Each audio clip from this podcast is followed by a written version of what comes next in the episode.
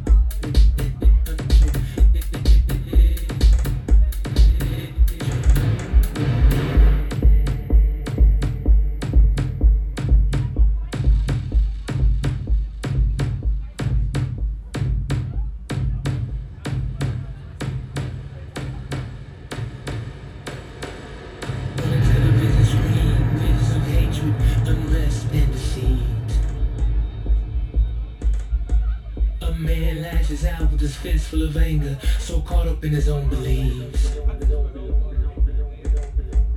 The revolution will be televised this time around, it will be bought and sold.